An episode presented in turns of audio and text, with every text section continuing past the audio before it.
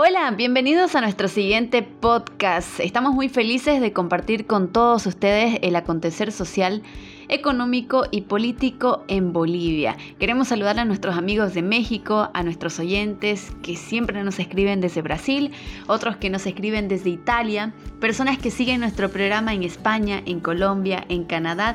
Nuestro público está en estos países, así que un saludo cordial a cada uno de ustedes.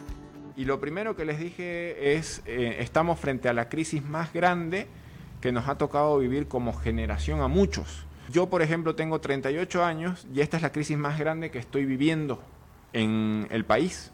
En esta oportunidad estuvimos conversando con Santiago Terceros, analista político, en Bolivia nuevamente tenemos restricciones en las diferentes ciudades importantes de nuestro país. Volvimos a tener dos domingos de confinamiento total en la ciudad de Santa Cruz y este experto nos ayuda a hacer un análisis de esta situación. Disfruta la conversación que tuvimos con Santiago Terceros en nuestro programa. Ahora es el momento de seguir con más. Trajimos hasta el set un experto que ya, ya lo extrañábamos, un amigo de la casa además. Creo que hace un mes atrás, exactamente, habíamos dicho, Santiago tiene que estar el próximo mes. Y casi, casi ahí estuvimos, mire. ¿Qué tal, Vera? ¿Qué tal a toda la amable audiencia que nos escucha el, día de hoy? Eh, sí, creo que vine a principios de mes para celebrar su primer mes. No sé cuándo fue su primer mes. Ahorita le cuento que estamos. ¿Ahorita qué fecha es? Hoy es 24, de mayo. Mm, bueno, nos pasamos con una semana.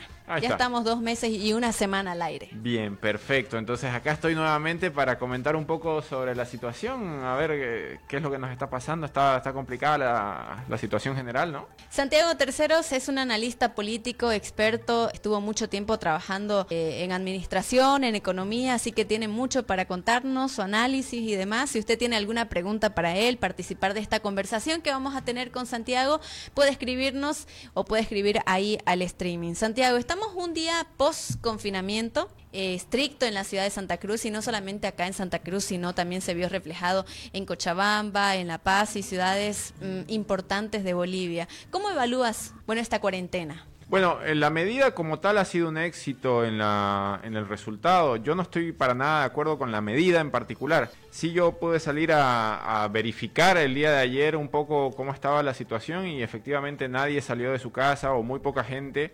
Se cumplió el, encapsulamiento decretado por las autoridades municipales y departamentales lo cual a mí me preocupa bastante porque finalmente han decidido dos días detener nuevamente la economía municipal, la economía departamental, y eso genera un impacto muy duro para la economía de cada uno de, las, de los dos espacios. No nos olvidemos que los días no se recuperan. Eh, eso es algo que tenemos que tenerlo siempre muy claro. El tiempo es lo único que nunca vamos a recuperar.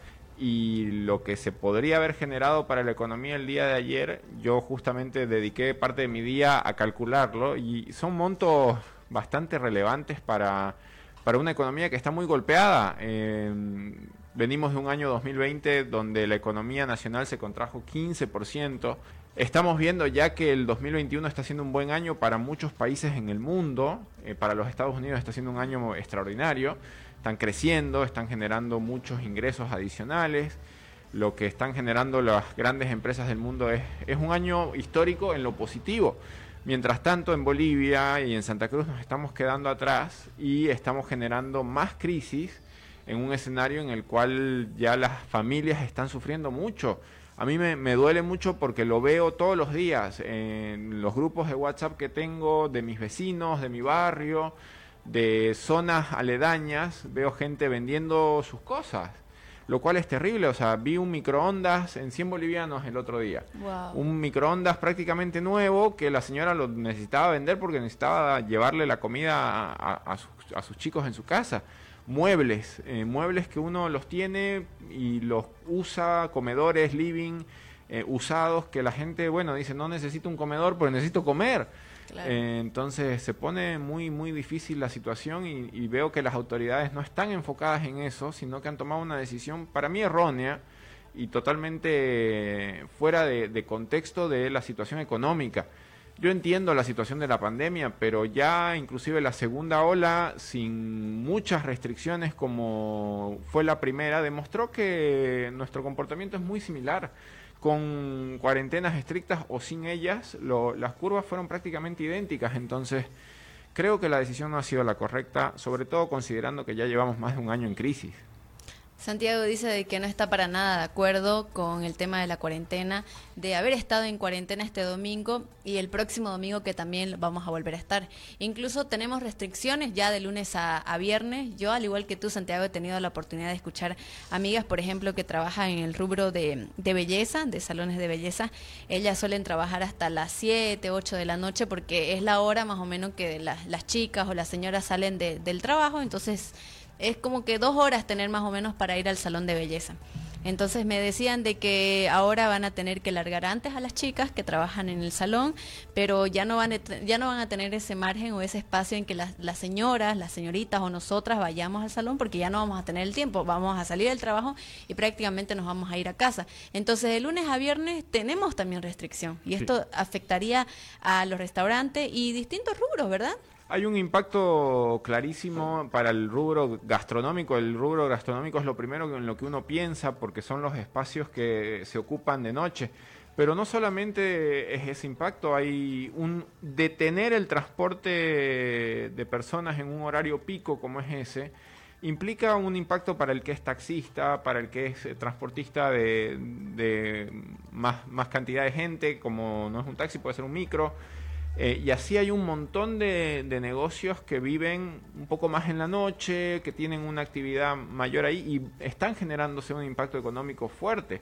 Y el problema es que no es un impacto que lo distribuimos en toda la población, lo estamos distribuyendo en un espacio reducido de gente que va a ver bastante mermados sus ingresos, al menos en este mes de mayo, que ya los viene viendo mermados a lo largo del último tiempo, porque no nos olvidemos que hemos estado en cuarentena de marzo a agosto, por ahí entre marzo y julio, y luego con una cuarentena dinámica, pero con una economía media máquina ya hace mucho, mucho tiempo, entonces lo que genera este impacto y por otro lado, los, los, beneficios que genera de tener a la gente menos tiempo fuera, cuando finalmente igual va a salir en el día, igual va a estar en contacto con gente, ya demostró, como te decía, la primera ola y la segunda ola demostraron que los comportamientos de los contagios no varían según cuarentenas estrictas o no. Entonces, estamos tomando una decisión que ya se probó que no funciona o que no genera un impacto positivo en la reducción de la curva de contagios y estamos volviendo a impactar a la economía con, la, con lo que implica haberla ya impactado durante más de un año. Entonces, estamos entrando más adentro en el pozo y salir de ahí cada vez se pone más difícil. Santiago, yo me rehusaba a pensar de que eran ciertos sectores que la estaban pasando mal. Ahora la verdad te puedo decir que estoy completamente segura de que todos, todos los sectores han sido golpeados. Entonces, mmm, yo creo que aquí habría que llamar a la, o que en este caso la empatía venga de parte de nuestras autoridades hacia nosotros, ¿no? Hacia los pobladores. Por ejemplo, veíamos al finalizar la tarde del viernes que Johnny Fernández junto, estaban aliados junto a Luis Fernando Camacho, el sector salud, anunciando de que este fin de semana ya serían las medidas y de que hoy lunes tendríamos esta restricción. ¿Tú qué opinas acerca de esta, de esta alianza o de esta manera? Bueno, es positivo en todo caso que las autoridades actúen en conjunto, ¿no? Es como, como debe debe procederse en un escenario como este. Más allá de que uno esté de acuerdo o no, está bien que el gobernador y el alcalde hayan tomado una decisión en conjunto y sea una decisión tanto para el departamento como para el, municipio más grande y la capital como es Santa Cruz. Bárbaro, perfecto. Em, no sé si podemos hablar de alianza. Están cerca, sí. Están, están trabajando juntos, probablemente, sí. Em, pero eh, volviendo a hablar de la medida, finalmente no nos olvidemos que esto ha sido una medida que a Angélica Sosa le costó sus últimas chances. Cuando Angélica Sosa todavía tenía posibilidades de pensar en que podía ganar algo en la alcaldía, se lanzó con un encapsulamiento antes de carnaval, si la memoria no me falla, y luego, luego canceló el carnaval.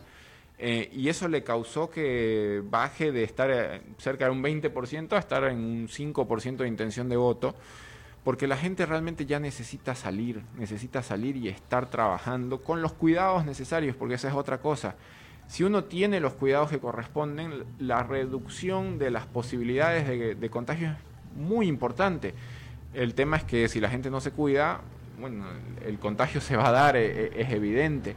Eh, pero en esta circunstancia estamos golpeando muchísimo a la economía el gobernador y el alcalde han actuado juntos y en sintonía un dato positivo, pero como te decía, yo no estoy para nada de acuerdo con la, con la medida por lo, que ya se sabe que genera, eh, tanto a nivel positivo como negativo.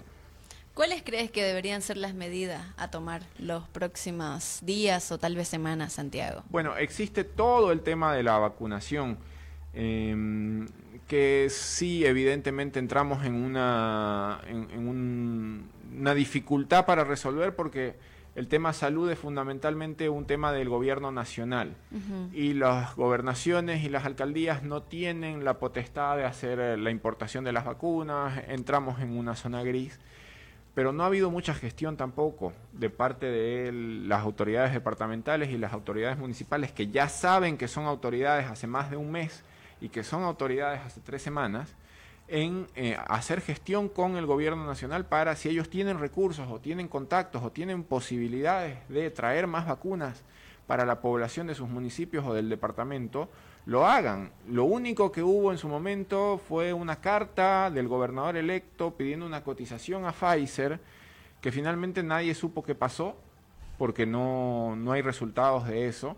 Eh, en una situación además que la gobernación, bueno, tiene la tarea de coordinar y coadyuvar, pero recursos no tiene.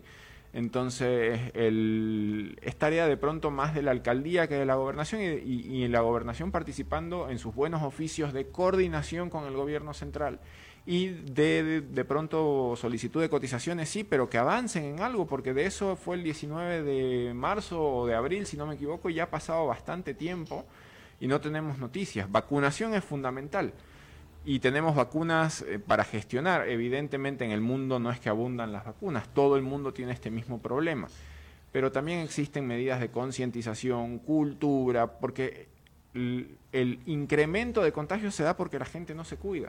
Es impresionante cómo uno hasta hace poco iba a un mercado y se encontraba con que más de la mitad de la gente está sin barbijo. Entonces, ¿cómo no van a haber contagios si hay un espacio relativamente cerrado donde va mucha gente extraña? y no te estás cuidando. Entonces, claro, el contagio se va a dar y no va a cambiar porque dejes de salir después de las 8 de la noche.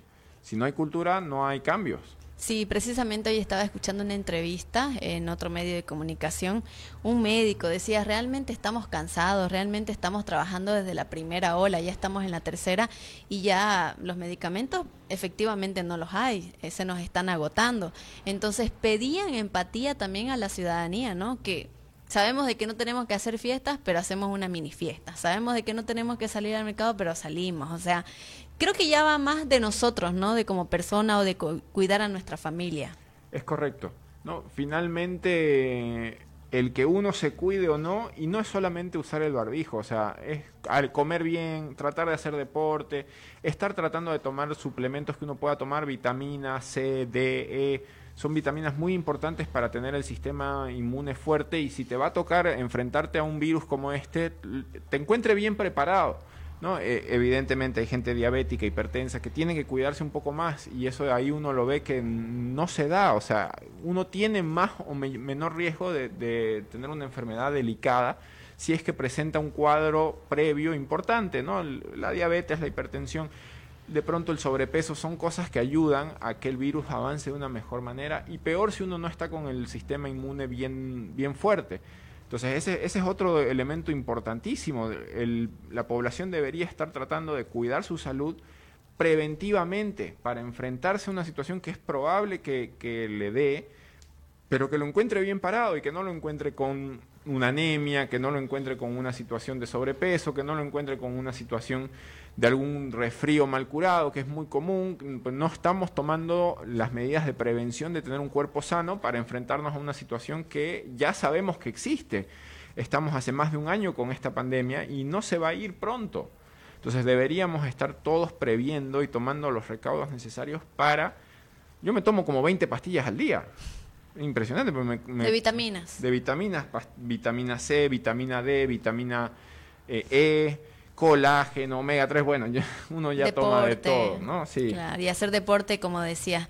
Eh, Santiago, yo sé de, tu experiencia que tienes en el ámbito más administrativo, eh, tal vez empresarial, financiero. Quiero que le des un consejo a la gente. Todos estamos preocupados de alguna manera, ¿ya? Pero puede ser desde casa nomás directamente, digamos, ¿no? ¿Qué hacer?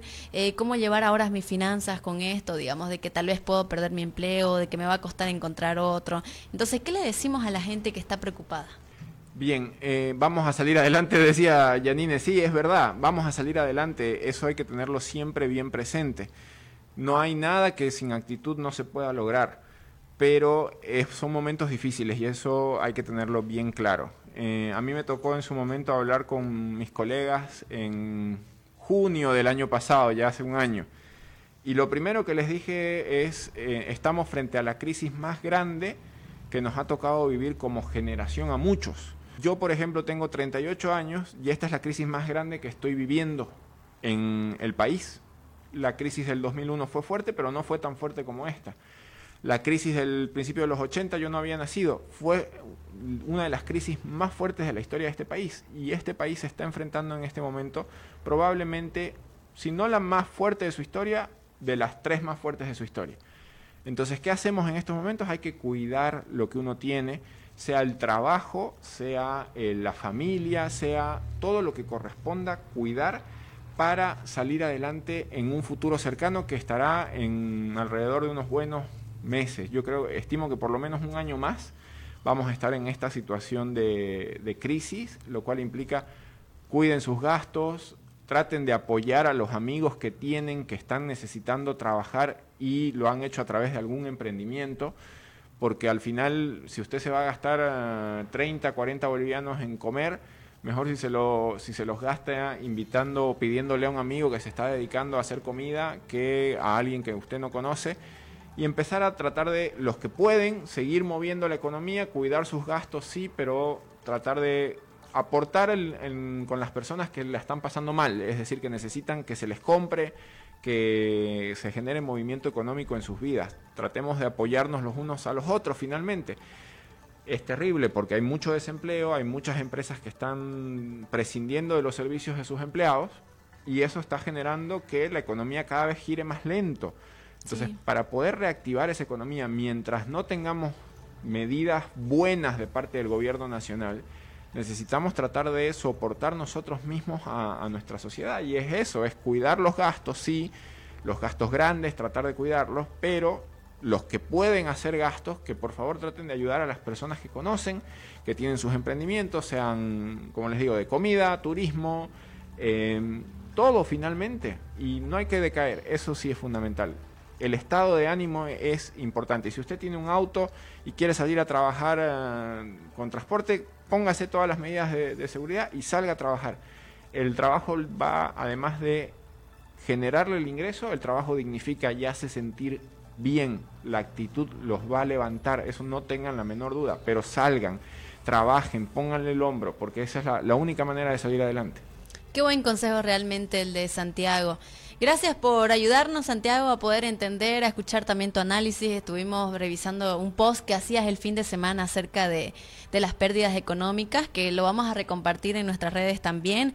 Así que gracias, gracias, Santiago, por visitarnos. Gracias a ustedes, Vera. Felicidades por el programa, está muy bueno y sigan adelante. La verdad que la gente necesita estos espacios para informarse, también para levantar un poco esos ánimos, que sí, estamos ante una situación dura pero adelante, sigan, sigan con buen pie y muchas gracias por la invitación. Muchas gracias a ti por visitarnos, Santiago. Este fue un espacio de conversación, de análisis también con el analista Santiago Terceros aquí en nuestro expreso, un amigo de la casa que nos estuvo visitando.